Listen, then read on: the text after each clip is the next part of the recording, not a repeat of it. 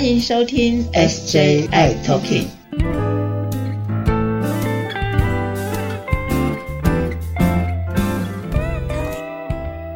Hello，大家好，欢迎收听今天的 SJI Talking，我是 Jeffrey，我是师姐。哔哔哔哔哔哔哔哔哔哔。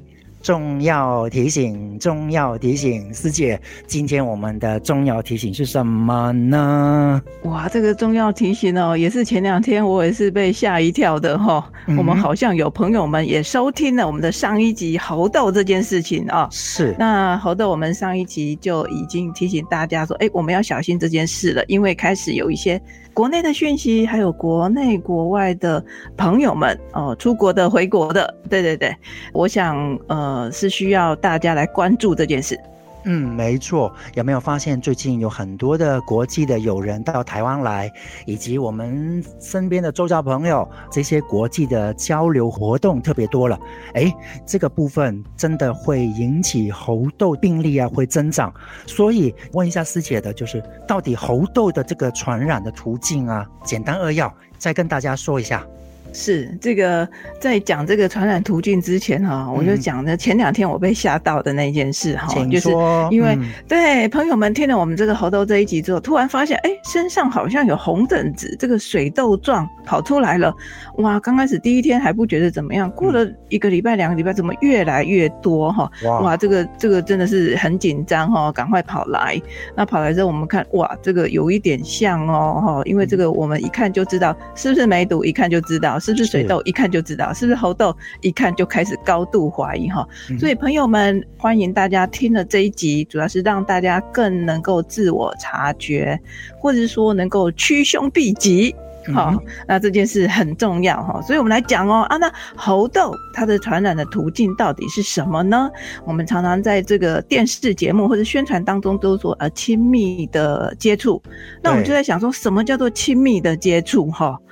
猴痘其实它是原来是从猴子哈身上嘛哈，那所以事实上哈是我们如果在人跟人之间的这个传播的话，大概都是接触到，比如说这个有猴痘患者他的呼吸道的分泌物哦，他打喷嚏哦，这个有可能哦，或是他的皮肤或是黏膜，他可能会有水痘嘛哈，那这个水痘如果破了，他不知道，然后这个破了会沾染在衣服上或是他的物品上，比如说他家。家里的这些呃桌面啦、椅子啦这些的哈，所以家人的密切接触，在国外就有家人的密切接触而传染的。好，而传染给自己的家人，所以这不只是性行为的接触啊，只要有这种亲密的共同生活的人的物品的接触，那另外一个就是外面哈，可能在外其他的呃不特定的人士啦，或是朋友们有比较真的是很亲密的接触，包括口交、肛交啦，哈这些阴道交，或者说跟这个有接触到猴痘患者他的生殖器。好，那生殖器啦，或是肛门啊，这些哎都有可能哦。还有一点哈，我觉得要提醒大家的，如果说是跟这个猴痘患者，因为有可能他自己根本不知道，那我们跟他可能抱抱啦、按摩啦，或是亲吻，这个时候。就有机会了，所以这个人跟人之间的传播方式，哈，反而是我们需要特别注意的，而不是只有在这个呃性行为这么亲密而已，哈。那还有一点很重要哦，这个感染了喉头，它并不是像 COVID 这样五天或是两天后我就喉咙痛，我就发烧哦，你完全不知道哈。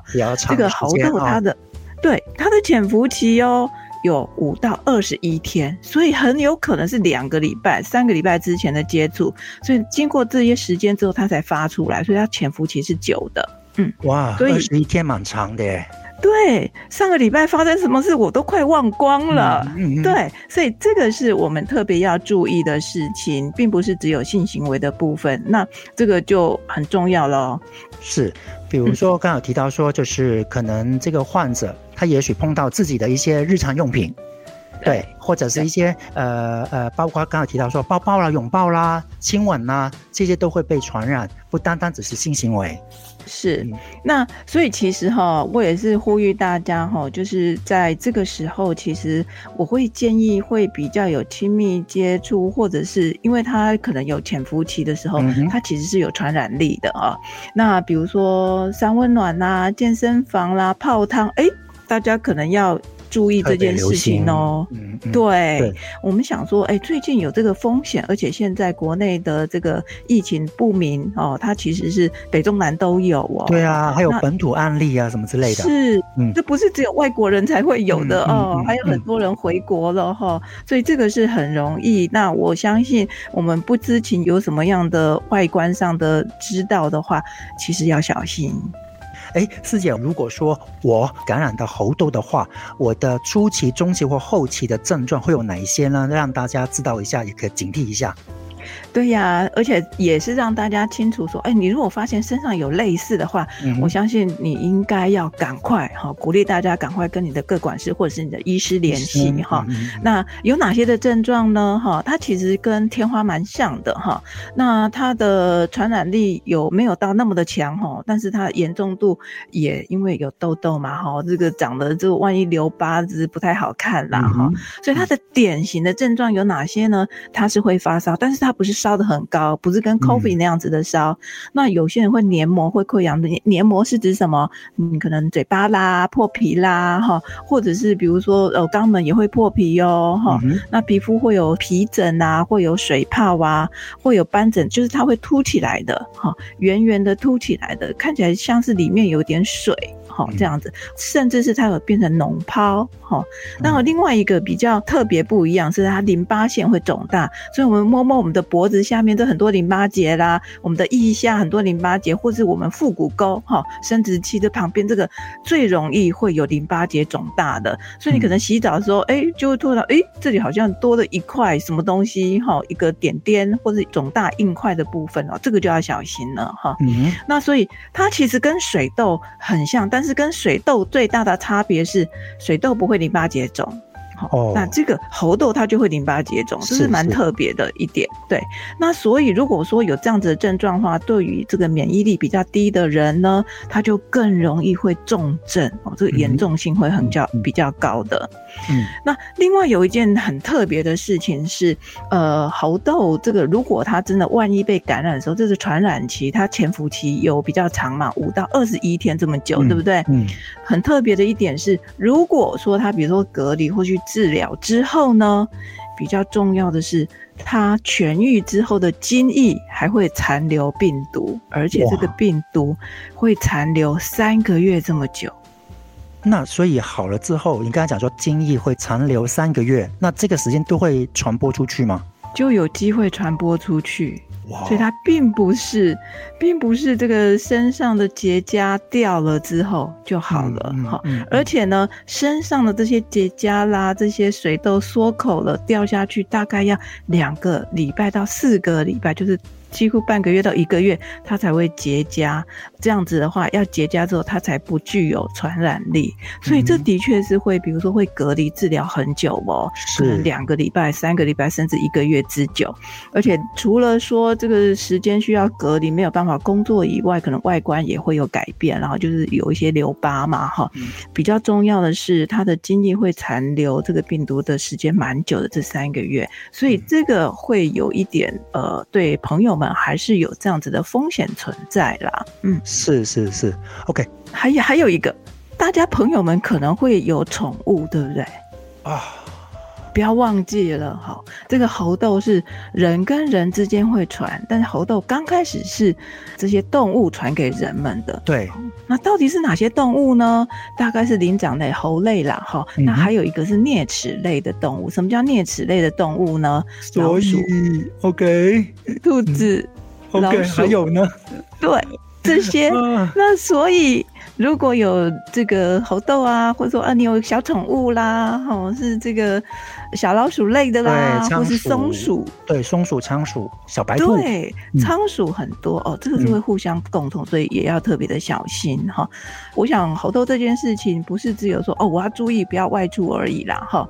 那当然还有很多万一哈，我们尽量减低自己的风险哈。是，那万一真的有遇上的话，也不要慌，但是我们更要注意我们身边。边的同住的家人或者亲朋好友们，对人或者是小动物们都可能特别的注意小心。刚刚有提到猴痘的传染途径啊，或者一些症状的问题，想问的部分是，猴痘，我们该如何正确的消毒它呢？对这件事，就遇到了一件很重要的猴痘，它也有大魔王。哎，猴痘，它最怕的是什么？酒精。跟新冠肺炎一样。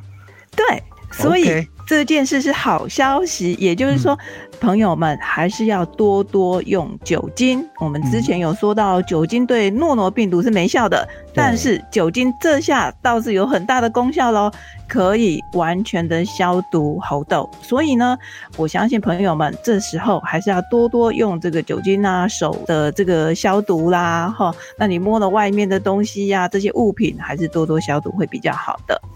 嗯，所以勤洗手。可以吗？勤洗手当然要，一定要对，然后还要消毒，这个酒精消毒，所以算是最简单的方式了哈。所以倒是呃，我相信大家有养成这个习惯之后，我们就不怕了哈。好，那师姐再教大家一些趋吉避凶的方法，教一下我们吧。这个趋吉避凶哦，最近非常的重要哦。当然了，我相信朋友们在这样子的疫情下哈，我觉得最近哈。大概比较少去人多的地方，有亲密接触的地方，像我们刚才有提到了，比如说比较会有亲密接触的，也许是三温暖啦，这比较身体的接触多一些，或者是比如说温泉啦，嗯。哦，有时候健身房会洗澡，什么这些湿哒哒的流汗嘛，哈，这个都会。那呃，我相信这些比较会有这个亲密接触，因为我们不确定这个使用的物品哦，不，别人误拿了或者怎么样哦，这个毛巾啊之类的，这个要非常的小心哈。那当然，如果说朋友们有发现自己身上有什么样，比如说四肢或是你的脸哈，或者你的生殖器有一些红痘痘，然后它是凸起来的，好，这些或是有比如说。嘴巴的溃疡，或是比如说肛门的溃疡，哈，这些的话要提高警觉，赶快跟你的医师、各管师联系，哈，尽速的就医。但是在就医的时候，就不要再跟其他人有任何的接触了，包括你家人或朋友了。你可能会呃告诉他说：“哎，我现在可能直接在医院，那麻烦他把东西带过来就好了。”好，那当然有些朋友会，比如说我们在仪式的时候，其实这个时候我们都不知道他在哪边。那仪式的时候呢，朋友们就会呃，比如说到医院先进到一个单人的病房住院观察做检验。那检验其实很快就会出来，一天两天就出来，就会知道说到底是不是猴痘。哈，那在怀疑的时候呢，我们就会有一些医疗人员会做一些疫调。那这些疫调的时候呢，请你就是特别的呃注意，其实他们并没有。任何的恶意，那只是要了解说这个可能会影响的人会在哪里。您只要告诉他说最近有没有跟谁，或者比如说有亲友啦，或者比如说抱抱一起睡觉啦，一起洗澡，好这些的动作。那因为有些可能会有家人有小朋友啊这些的，好。那如果是接触者呢，我们大概会去观察他二十一天，哈，确认都没有感染猴痘的话，那这样子我们也就安心了，哈。所以呢，呃，有高。风险的密切接触者的人呢，我们就会就说接触者的啊，我们大概会去帮他接种猴痘疫苗哦，这是政府上在做的。所以其实很多朋友们只要警觉，不要去有风险的地方，然后注意一下自己的身体的状态，有没有一些红疹子或是水痘的部分跑出来就可以了。哎，我发现最近有很多朋友，比如说他吃 Prep，哎，我们这个 Prep 就要注意一件事哦，Prep。并不是说吃了它就是呃无敌铁金刚什么都全包了，不是的哟哈。那也呼吁大家哈，吃 Prep 的朋友们，你虽然是吃 Prep，但是没有办法预防猴痘哦。是它只针对预防 HIV。是的啊，好，所以呢，最重要一件事也跟朋友们预告，我们即将政府要计划要开打猴痘疫苗喽。是啊，我还想准备了哟。嗯，是啊，我还想问你呢，就是我相信，呃，这几天你特别的忙碌，我想说，哎，今有节目要不要告诉大家，就是你知道的一些最新的信息或消息，跟大家知道。对，那其实大家最近最关切的是可不可以打疫苗哈？有，那呃，政府已经开始在准备了哈。但是打疫苗的方式不像 COVID 那样子哦，说哦在哪里大家来打疫苗，不是的哈。我们有特别的一个管道，那这个管道可能会请大家来填资料啦，或是到哪边去。那这个我们等政府已经规划好了之后，那会跟大家说，也请大家锁定我们的节目哦。呃，我们一定会把最新最正确的讯息。跟大家知道，那在这里也呼吁哈，可能你现在人在国外，正好在美国、在澳洲、在法国、在英国，朋友们，如果你正好在那边的话，请你当地打完猴痘疫苗再回来吧。OK，好的，对，这是非常好的。有几个国家，他们有免费的，即使你是外国人都可以哈，在当地就打完猴痘疫苗。所以，如果你正好在美国、澳洲、在英国、在法国都有这样子的疫苗可以打，赶快去打，打完再回来，那你会安心很多。嗯。好的，我们节目呢，刚刚有提到啊，就是最新消息都会在我们节目啊，所以呢，我们会继续追踪猴痘的最新消息，请大家多多的关注我们的 SJI Talking，欢迎大家锁定我们的频道哦，下次见，OK，今天节目到这里，下次见喽，拜拜，拜拜。